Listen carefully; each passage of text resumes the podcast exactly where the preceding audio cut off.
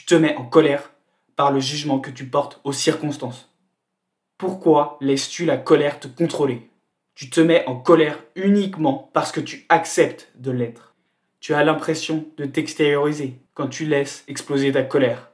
En la laissant prendre le contrôle, tu n'es plus toi. Après avoir tout lâché, tu culpabilises de tes actions, car en étant toi, tu n'aurais jamais fait ça.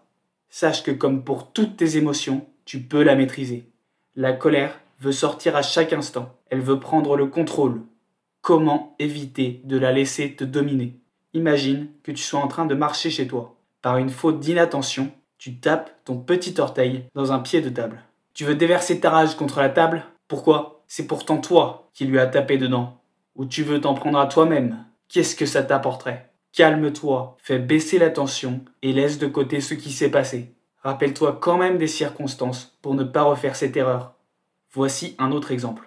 Tu as fixé un rendez-vous à 15h avec un proche. Toi, tu arrives à 15h.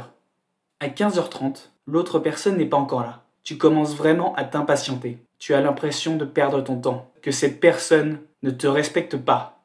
Quand elle arrive, tu as juste envie de la sermonner. Non, pardonne-lui tout de suite. Voici ce que tu pourrais dire. Oui, ça fait 45 minutes que je suis là, mais tout va bien maintenant que tu es arrivé.